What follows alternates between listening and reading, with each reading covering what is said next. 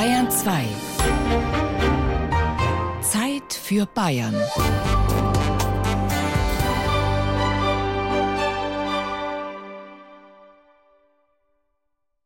Teuerste Eltern. Hier haben Sie eine kleine Beschreibung der Reise, die ich mit Tieck in den Pfingstferien ins Bayreuthische vorgenommen habe und die uns so viel Vergnügen gemacht hat. Unser Hauptzweck war, die Merkwürdigkeiten der Natur, die wir von Erlangen so nahe haben, kennenzulernen. Am Freitag vor Pfingsten bestiegen wir am Morgen um 5 Uhr unser Ross bei einem sehr schönen hellen Himmel und einer angenehmen Luft. Wir hatten in einem Mantelsack Wäsche und Kleider bei uns, den, wie wir ausmachten, jeder abwechselnd hinter sich aufs Pferd schnallen sollte. Ich machte den Anfang. Ludwig Tieck und Wilhelm Heinrich Wackenroder in der Schilderung ihrer Pfingstreise von 1793 durch die fränkische Schweiz, den Frankenwald und das Fichtelgebirge. Die beiden jungen, aus Berlin stammenden, aber in Erlangen immatrikulierten Studenten machten sich 1793 auf den Weg in die fränkische Schweiz. Wir stehen jetzt hier neben dem Heimatmuseum in Ebermannstadt und da steht ein ganz großer Findelstein, der an die Zeit erinnert, als Tieck und Wackenroder 1793 in die fränkische Schweiz gekommen sind. Die kamen also von Kirch-Ehrenbach nach Bretzfeld, nach Ebermannstadt. Und hier in Ebermannstadt haben sie halt ihre Erfahrungen, die sie da beim Durchritt gemacht haben, genau beschrieben in ihrer Literatur. Und die sind sehr, sehr poetisch verfasst.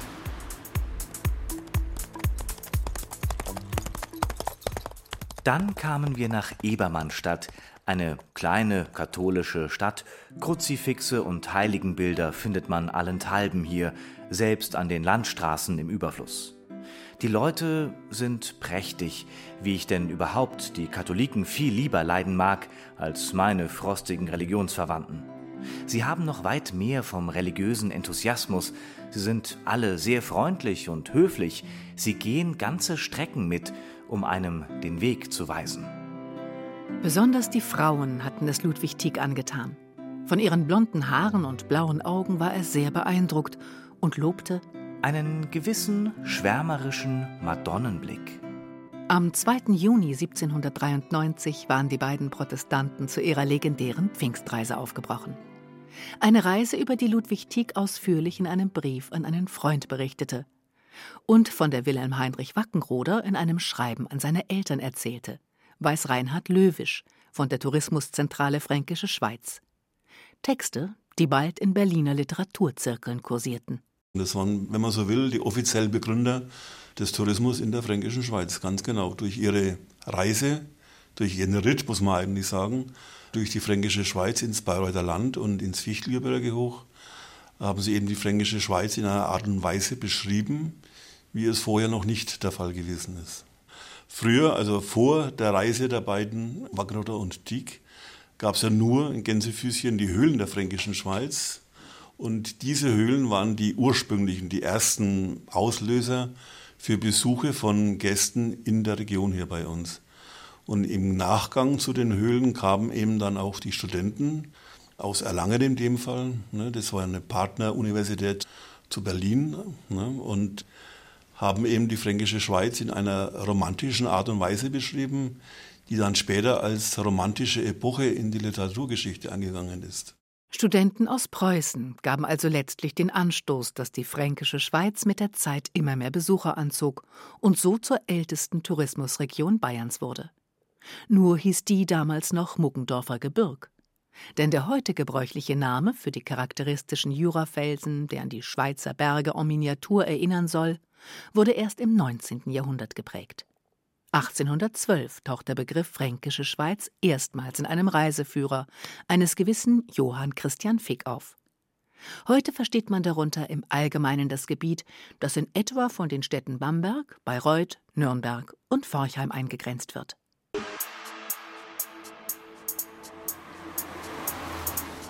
Wie sehr sich der Tourismus in der fränkischen Schweiz seit dem Besuch von Wackenrode und Tieck entwickelt hat, ist heute gut an den vielen Fahrzeugen auf der Bundesstraße B470, der zentralen Verkehrsader in diesem Gebiet, abzulesen. Denn regelmäßig ist diese Straße am Wochenende bei schönem Wetter verstopft. Für die Freizeitaktivitäten stehen etliche Anbieter bereit. Mit seinem Unternehmen Aktivreisen ist Martin Meyer schon seit langem im Outdoor-Bereich tätig. Bootstouren und die Vermietung von Kanus bietet er ebenso an wie Kletterkurse oder den Verleih von Fahrrädern. Rund 15.000 Gäste nehmen pro Jahr seine Angebote an. Jetzt sind wir in unserem Hauptlager. Hier haben wir über den Winter unsere ganzen Fahrräder eingelagert. Wir haben ca. 30 Mountainbikes, ca. 10 Tourenräder und nochmal 20 E-Tourenräder und E-Mountainbikes auf Lager, die wir den Sommer über entweder an unsere Gäste vermieten oder mit ihnen auch geführte Touren machen. Auch für Kletterfans bietet die Fränkische Schweiz einiges. Und zwar schon seit etwa 100 Jahren. Wenn sich die Felsen im Frühjahr erwärmt haben, stehen über 8000 Kletterrouten für alle Schwierigkeitsgrade zur Verfügung. Hier in diesem Schrank ist unser sogenanntes Kletterlager. Hier bewahren wir unsere Seile, unsere Karabiner, unsere Helme auf. Die sind hier nochmal extra abgesperrt, weil es sicherheitsrelevante Ausrüstung ist und zum anderen natürlich auch viel besser sortiert werden kann. Hier haben wir zum Beispiel äh, eine ganze Reihe an Karabinern, die gibt es in variablen Formen. Manche sind zum Schrauben und manche haben eben offene Schnapper, die man für die verschiedenen Sicherungen braucht. Die Fränkische Schweiz hat sich zu einem Dorado für Outdoor-Fans entwickelt. Lange Zeit lastete der Fränkische Schweiz ja so ein bisschen das Schäuferle-Image an, wenn ich es mal so sagen darf. Aber inzwischen haben wir ganz, ganz viele junge Gäste, über die wir auch sehr froh sind. Speziell bei uns ist es so, dass wir ganz viele Schüler haben, die auch zum Teil ihre Klassenfahrten und ihre Sommersportwochen in der fränkischen Schweiz verbringen. Und wir wissen alle, der Schüler, der junge Gast von heute ist der erwachsene Gast von morgen. Doch kommt der Tourismus in dieser Region, der ja letztlich auf die Pfingstreise von Wackenroder und Tieck zurückgeht, nicht allmählich an seine Grenzen? Die Leiterin der Tourismuszentrale Fränkische Schweiz in Ebermannstadt, Sandra Schneider, schüttelt den Kopf. Von zu viel Tourismus könne momentan noch keine Rede sein. Vielmehr müsse sich die Region anstrengen, um wettbewerbsfähig zu bleiben. Ein Kerngeschäft ist das Marketing, ja, dass wir die tollen Sachen, die wir in der fränkischen Schweiz haben, bündeln und nach außen vermarkten, dass die Gäste auch wissen, was sie bei uns alles Schönes erleben können und welche Genüsse vor allem. Und das andere ist natürlich, dass wir nach innen arbeiten mit den Hoteliers, mit den Gastronomen und tolle Produkte schnüren oder einfach inspirieren, Innovationen fördern und ja auch den Zusammenhalt in der Region stärken. Die fränkische Schweiz im derzeitigen Status steht sehr gut da als Tourismusregion und die Gäste kommen gern und kommen auch immer wieder. Aber die Gäste sind natürlich auch anspruchsvoll und ihre Erwartungen werden ja über die Jahre nicht weniger, sondern mehr. Und dass wir einfach diesen Erwartungen auch weiterhin gerecht werden, in Qualität, in den Dingen, die wir anbieten. Aber so geht es ja eigentlich jeder Region. Und das andere ist eigentlich, dass wir auch wettbewerbsfähig bleiben, nicht nur in Deutschland, sondern gegen die ganze Welt. Weil heutzutage ist ja nicht die Entscheidung, fahre ich in den Schwarzwald oder die fränkische Schweiz, sondern fliege ich auf die Malediven oder fahre vielleicht auch nochmal in die fränkische Schweiz. Früher, zu Zeiten von Wackenroder und Tieck, war das alles anders. Damals waren die Menschen zu Fuß mit dem Fuhrwagen, der Kutsche oder dem Pferd unterwegs. Ich und mein Pferd, ein großer Rappe, hatten viel Courage. Wir setzten mit großer Freude über Gräben und Hügel hinweg. Es war aber auch eine schöne Gegend und sehr schönes Wetter. Bei einem Dorfe kamen wir an einen sehr steilen Berg, wo ein schmaler Fußweg weit näher führte als der Fahrweg. Man wollte aber nicht wagen, diesen Fußsteig zu reiten, bis ich auf Wackenroders Furchtsamkeit nicht achtend im Galopp hinaufsprengte.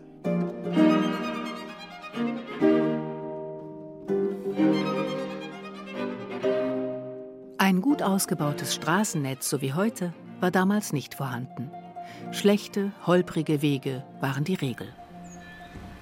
Heute sind die Straßen längst asphaltiert und der Besucher freut sich, wenn er irgendwo in der Landschaft noch einen ursprünglichen Pfad entdeckt, der ihn dann vielleicht nach Streitberg oder ins benachbarte Gasseldorf führt. Auch Wackenroder und Tieck kamen durch den Ort, in dem ein Mann auf die Welt gekommen ist, der als Erfinder einer weltberühmten kulinarischen Spezialität gilt, erzählt Reinhard Löwisch von der Tourismuszentrale Fränkische Schweiz. Die sind durch Gasseldorf gekommen, aber sie wussten damals noch nicht, dass es einen Metzger gibt, der aus Gasseldorf stammt, der Johann Georg Lahner, der als Erfinder der Wiener Würstchen gilt. Wir stehen jetzt da bei dem Denkmal, das an ihn erinnert seit seinem 150. Todestag. Und da kann man also nachlesen auf dieser Gedenktafel, dass er 1805 in Wien zum ersten Mal diese Wiener Würstchen gemacht hat, die in Frankfurt Frankfurter heißen. Um Streitberg ist eine der schönsten Gegenden, die wir auf der ganzen Reise gesehen haben. Das Dorf liegt am Eingang eines Tales, das sich in mäßiger Breite zwischen bewaldeten Felsen, aus denen aber viele nackte Blöcke und Pfeiler hervorragen, in manchen Krümmungen durchwindet. Durch das Tal schlängelt sich die Wiesent, von kleinen Büschen eingefasst und von frischen Wiesen umgeben. Streitberg umgeben von der Streitburg und der markanten Burgruine Neideck. Der Legende nach sollen die beiden Bauwerke einst zwei verfeindeten Brüdern gehört haben. Heute ziehen die beiden Ruinen viele Besucher an. Auf Texttafeln können sie sich vor Ort über die Geschichte der Burgen informieren. Wir stehen jetzt hier auf der Ruine Neideck, die ehemalige Stammburg des Konrad von Schlüsselberg, der ja im Mittelalter als einer der mächtigsten Geschlechter in der fränkischen Schweiz geherrscht hat. Und seit dem 17. Jahrhundert ist diese Burg eine Ruine, aber eine höchst romantische Ruine. Und aus diesem Grund ist der Wackenroder und der Tieg hier, als sie durch Streitberg kamen, rechts abgebogen und den Berghof, den steilen Berghof zur Ruine Neideck, um sich hier halt umzuschauen.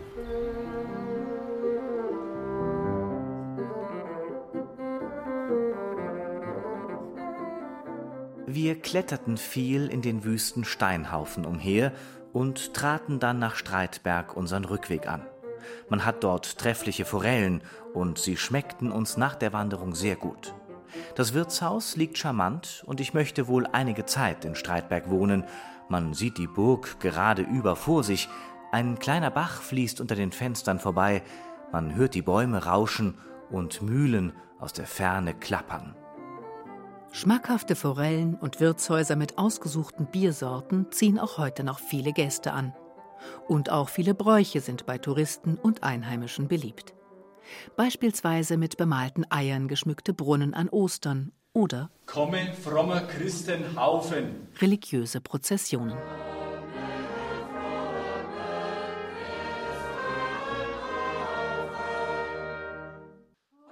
Eine Menge Leute gingen langsam und singend ihre Straße fort, dann lachten sie wieder und waren lustige Männer, Weiber und Mädchen.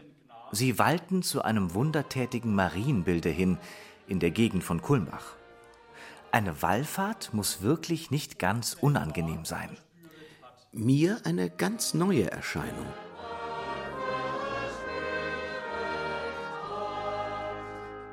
Die Wallfahrt in der Form, wie wir sie auch heute noch kennen und wie sie natürlich auch zur Zeit der beiden genannten üblich war, geht schon auf einige Jahrhunderte zurück.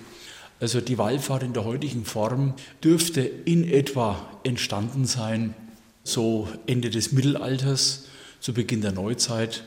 Im katholischen Bereich wurde die Wallfahrt sehr stark protegiert durch die Gegenreformation, also die Zeit nach Luther, in der nun die katholische Kirche wieder versuchte, alte Stärke zu bekommen. Sagt Georg Schäffner, ausgewiesener Kenner des Wallfahrtswesens sowie Regionalkantor und Organist in der vom Barockmeister Balthasar Neumann errichteten Wallfahrtsbasilika von Gößweinstein.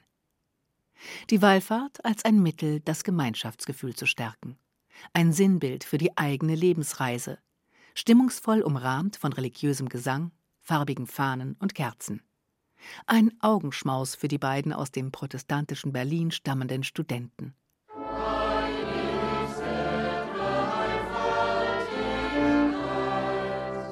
Gößweinstein haben Wackenroder und Tieck bei ihrer Pfingstreise von 1793 allerdings nicht besucht. Vermutlich kamen jedoch die Pilger, die sie unterwegs getroffen haben, aus diesem Ort. Neben dieser religiösen Grundhaltung heraus hatte das auch noch einen ganz anderen wichtigen Faktor für die Leute, das Wallfahren. Und zwar war das praktisch die einzige Zeit, wo sie ihre Heimat verlassen konnten und sowas ähnliches machen konnten, wie wir heute Urlaub machen. Die Menschen früherer Zeiten sind ja nicht aus ihrem Dorf rausgekommen, außer wenn irgendwie ein junger Mann auf Wanderschaft gegangen ist. Aber ansonsten blieben die immer am Ort selbst hängen. Und dann, wenn sie hier waren, in Gößweinstein zum Beispiel, wo ja dann an diesen Wallfahrtswochenenden Tausende von Leuten waren, haben sie andere kennengelernt und so sind auch Ehen entstanden.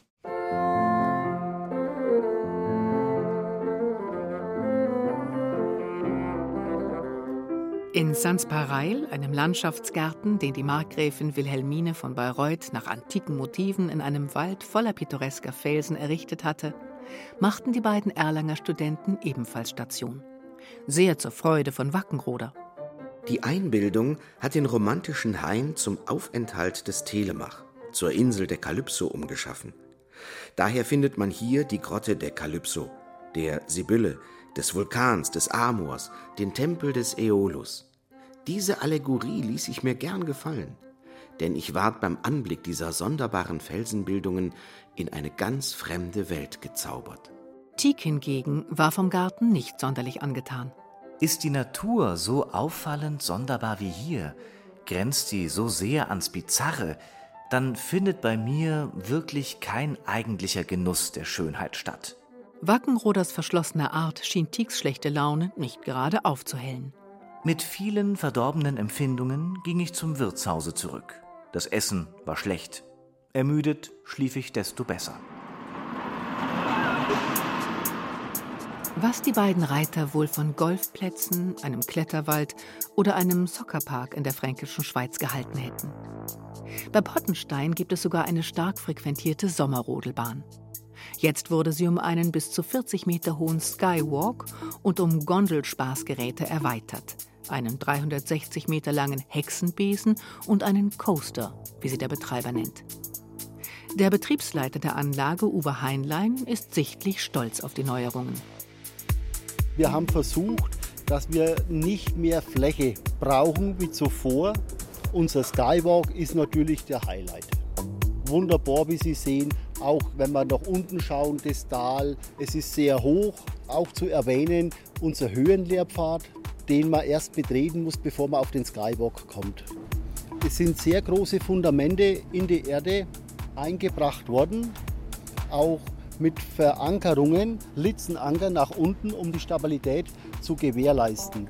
Ausschauen tut unser Skywalk wie die Golden Gate, eine Hängebrücke, wo sehr gut auch in die Landschaft integriert ist. Wenn Sie nach vorne schauen, gerade runter, sieht man wunderbar das Felsenbad, das man von der Straße aus ja gar nicht so sehen kann. Zur linken Seite, das ist die Burg, ungefähr wo wir auf gleicher Höhe sind von unserem Skywalk aus. Wenn wir nach rechts sehen, ist der Schöngrundsee und dahinter unsere Teufelshöhle. Was dem einen gefällt, ist für andere, die in unmittelbarer Nachbarschaft der Anlage wohnen, zu viel des Guten. Ein technoides Monstrum, das die Schönheit und Ruhe der fränkischen Schweiz stark beeinträchtigt. Das Maß ist längst voll und mittlerweile ist es so, dass einfach ja, das schon zum Teil ausufert und wir uns hier in einem Raum befinden, der ja langsam zum Disneyland mutiert. Und ja, im Vergleich zu früher, also für mich persönlich ist es irgendwie so eine Entseelung, Entwurzelung und der Charme der Natur und der Landschaft und auch der Tiere, also das geht völlig verloren. Auch die Mentalität der Leute, die dadurch angezogen werden, ist eine komplett andere. Es muss immer höher, immer weiter, immer mehr sein. Der Mensch selber ja, braucht anscheinend diese Reize, weil er die wirklichen Reize der Natur nicht mehr wahrnehmen kann. Generell ist Elisabeth Hölzel, die eine Bürgerinitiative gegen die Ausmaße des Projektes ins Leben gerufen hat, keineswegs gegen Tourismus. Nur das Ausmaß erschreckt sie und ihre Mitstreiter. Endlose Besucherströme direkt vor der Haustür, mitten in der Natur, als Gefahr für die Idylle.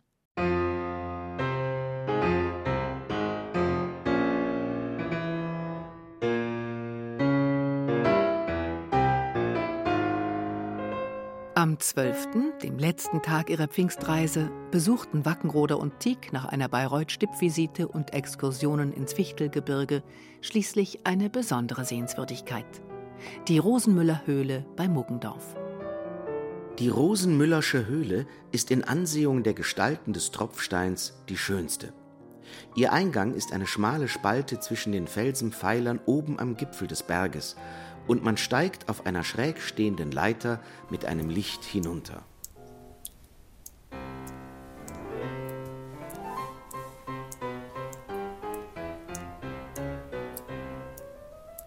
Verständlich, dass die beiden Studenten von den wunderlichen Felsformationen begeistert waren, meint die Höhlenexpertin Katja Huhn.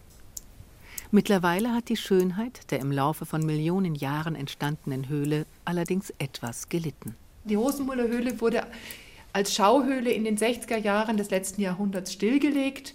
Und da kamen danach zu gut Deutsch die Tropfsteinräuber, muss man sagen, her und haben alles, was in Griff oder Leiterhöhe war, rausgeschlagen.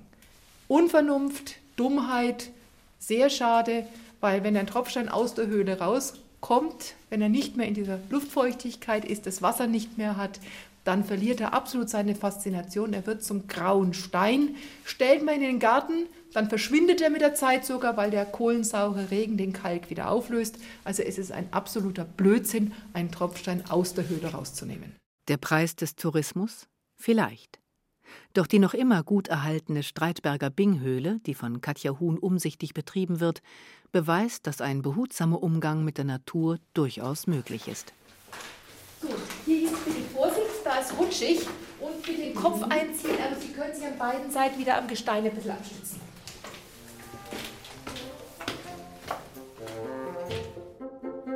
Prominente wie Fürst Pückler Muskau, Karl Immermann oder Richard Wagner haben sich seinerzeit durch Berichte zu Ausflügen in die fränkische Schweiz inspirieren lassen. Das Ende der ersten verbürgten Reise dieser Art von 1793, mit der in dieser Region der Tourismus einsetzte, beschreibt Ludwig Tieck. Seinen Reisebericht in Briefform schließt er mit folgenden Zeilen. Es war schon finster, als wir noch eine halbe Meile von Erlangen entfernt waren. Die Lichter aus dem Dorfe Ratsberg herunter machten einen äußerst romantischen Effekt. Müde kamen wir in Erlangen spät an, tranken Schokolade und legten uns schlafen. Hier haben Sie also weitläufig die Beschreibung unserer Reise.